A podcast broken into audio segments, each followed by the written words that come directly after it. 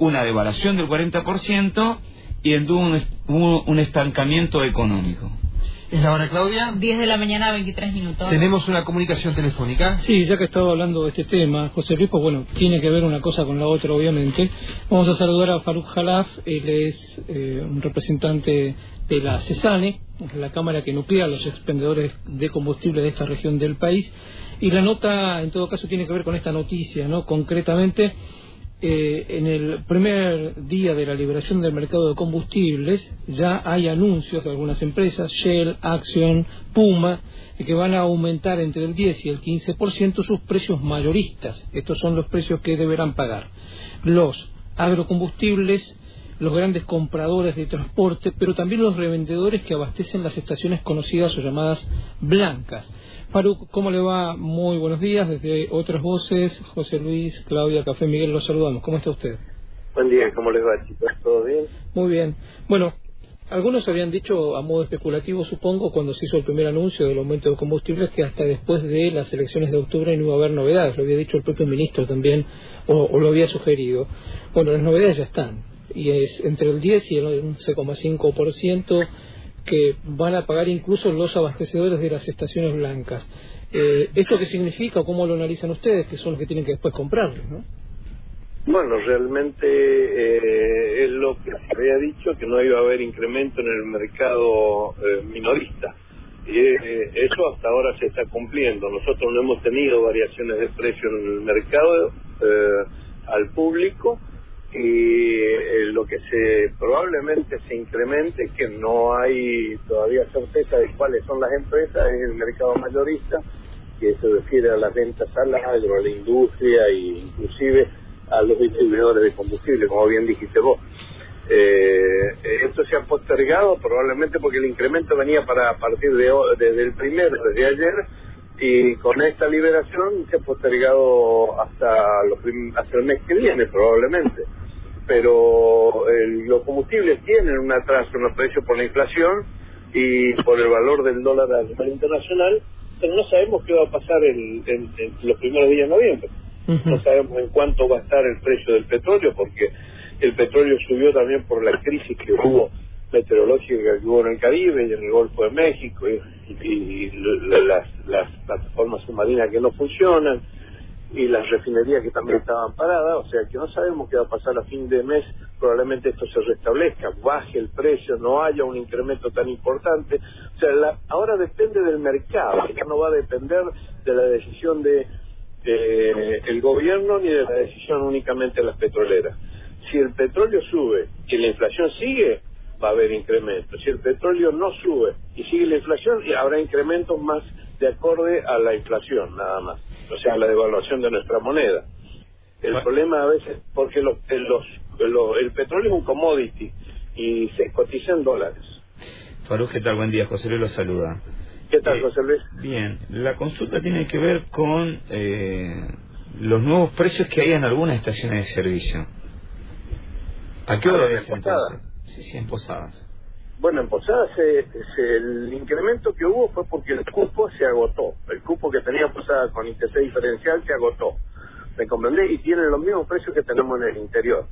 Eh, eh, imagino que desde hoy se va a restablecer porque ya le, de- le debe llegar combustible al precio eh, diferenciado, con el, o sea, con un descuento del ITC, así que le calculo que en el día de hoy o mañana ya devolverá los precios que tenían antes, porque el decreto es hasta fin de año. A ver, eh, para entender un poquito y, y ayudarnos a comprender la situación, ¿cuánto es el cupo que tiene la ciudad de Posadas?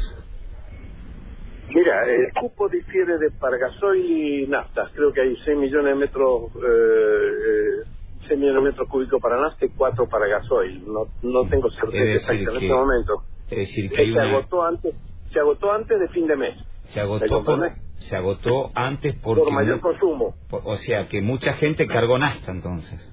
Sí, se hubo más venta de la que estaba prevista, entonces se sobrepasó ese cupo. Una semana antes se agotó. Entonces, ¿qué pasó?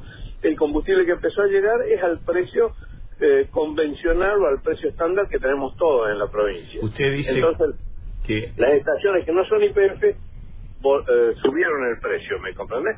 Pero le calculo que desde hoy, cuando lleguen el combustible nuevo al precio con descuento por el ITC que ya tenía posada y que se va a mantener hasta fin de año, va a volver a bajar. ¿Qué pasa si eso no se mantiene, Calur? No, yo creo que se debe mantener porque ese es un decreto del presidencial que está vigente hasta diciembre. ¿eh? Eso, o sea, lo que yo tengo entendido es eso y realmente creo que se va a cumplir eso porque no se puede modificar un decreto, no hay ninguna modificatoria en el día de hoy de ese, de ese decreto que nos indique que, no se va a prorrogar el ITC. El ITC está hasta fines de diciembre, eh, o sea, hasta fin de año, pero eh, el consumo sobrepasó al, al, al cupo permitido y hubo que eh, lo cortaron. Entonces, al cortarlo, subió el precio en esas estaciones, eh, priva, eh, por lo general privadas, que no son del estatal IPF, que a lo mejor el cupo de ellos no se había cumplido o que ellos lo manejan de otra forma. No tengo conocimiento en ese aspecto, pero el ITC, para mí, eh, se va a prorrogar como estaba previsto en el en el decreto hasta fin de año. Después no sabemos qué va a pasar. Sin, eh, sin embargo, desde el Ministerio de Hacienda de la provincia sostienen de que están cuestionando o sospechan de que no se haya terminado todo el cupo en Posadas. No tenemos información certera, no creemos que se haya excedido el cupo, estamos chequeando datos, dicen desde el Ministerio de Hacienda la provincia de Misiones. Mira, yo no tengo certeza tampoco porque eso no, no son valores que manejamos nosotros. Eh, la certeza la tiene el- el- la Secretaría de Energía de la Nación, que es la que transmite eso, esos datos, y el Ministerio de Economía.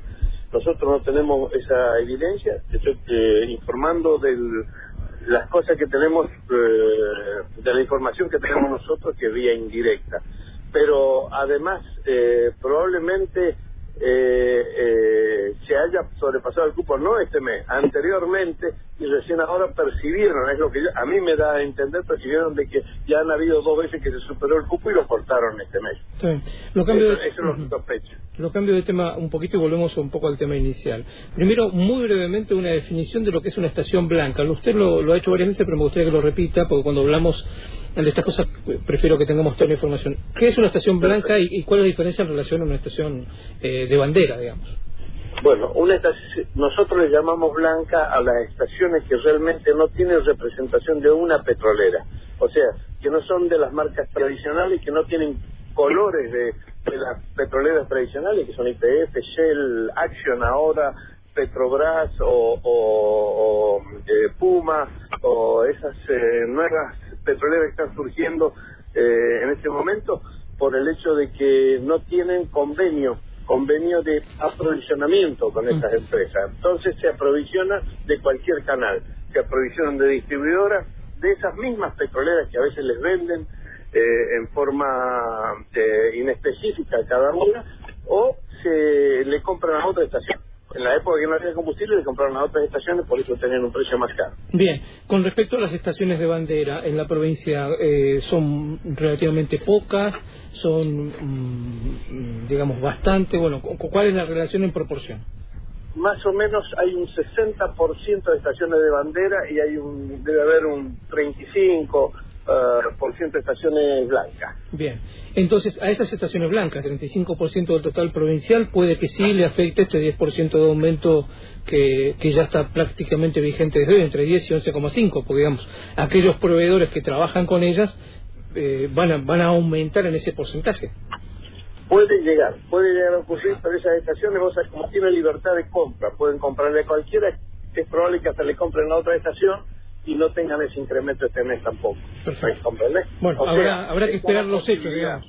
Eh, Exacto, hay que ver la posibilidad. Además, no es riguroso que eso se vaya a cumplir en rajatabla y las distribuidoras tienen precio a veces, eh, dicen que aumentó, pero el precio que tienen ellos es mucho menor cuando compran por grandes volúmenes y después lo distribuyen a un precio superior que es su margen de ganancia. Perfecto. Faruk Jalaf, muchas gracias por atendernos. ¿eh? No, encantado, que tengan buen día. Buen día. Faruk Jalaf, charlando con nosotros, es el presidente de la CESANE, el titular de la CESANE, la Cámara de Expendedores de Combustible del Nordeste, y hablábamos con él de dos temas. Por un lado, este anuncio nacional, donde, bueno, claramente hay un aumento que van a ya, ya está vi- vigente, lo llevaron adelante prácticamente todas las petroleras menos IPF, es un aumento que vale para los grandes compradores, la, agro- la agroindustria, por ejemplo, y los distribuidores, en el caso de los distribuidores de estaciones blancas. Recién escuchábamos a Jalaf dando esa definición. También hablamos del ITC, de estas dudas que hay sobre los aumentos de combustible en la ciudad capital, ¿no? si se este, utilizó o no se utilizó todo el cupo, ya veremos cuánta verdad hay en eso. Y bueno, lo futuro ya veremos el año que viene, después de las elecciones, qué es lo que se decide a nivel nacional, sobre todo el papel de IPF como regulador de precios. ¿no? Es la hora, Claudia. 10 de la mañana, 34 minutos. Vamos a la tanda. Espacio seguido Unión Popular, Distrito Misión.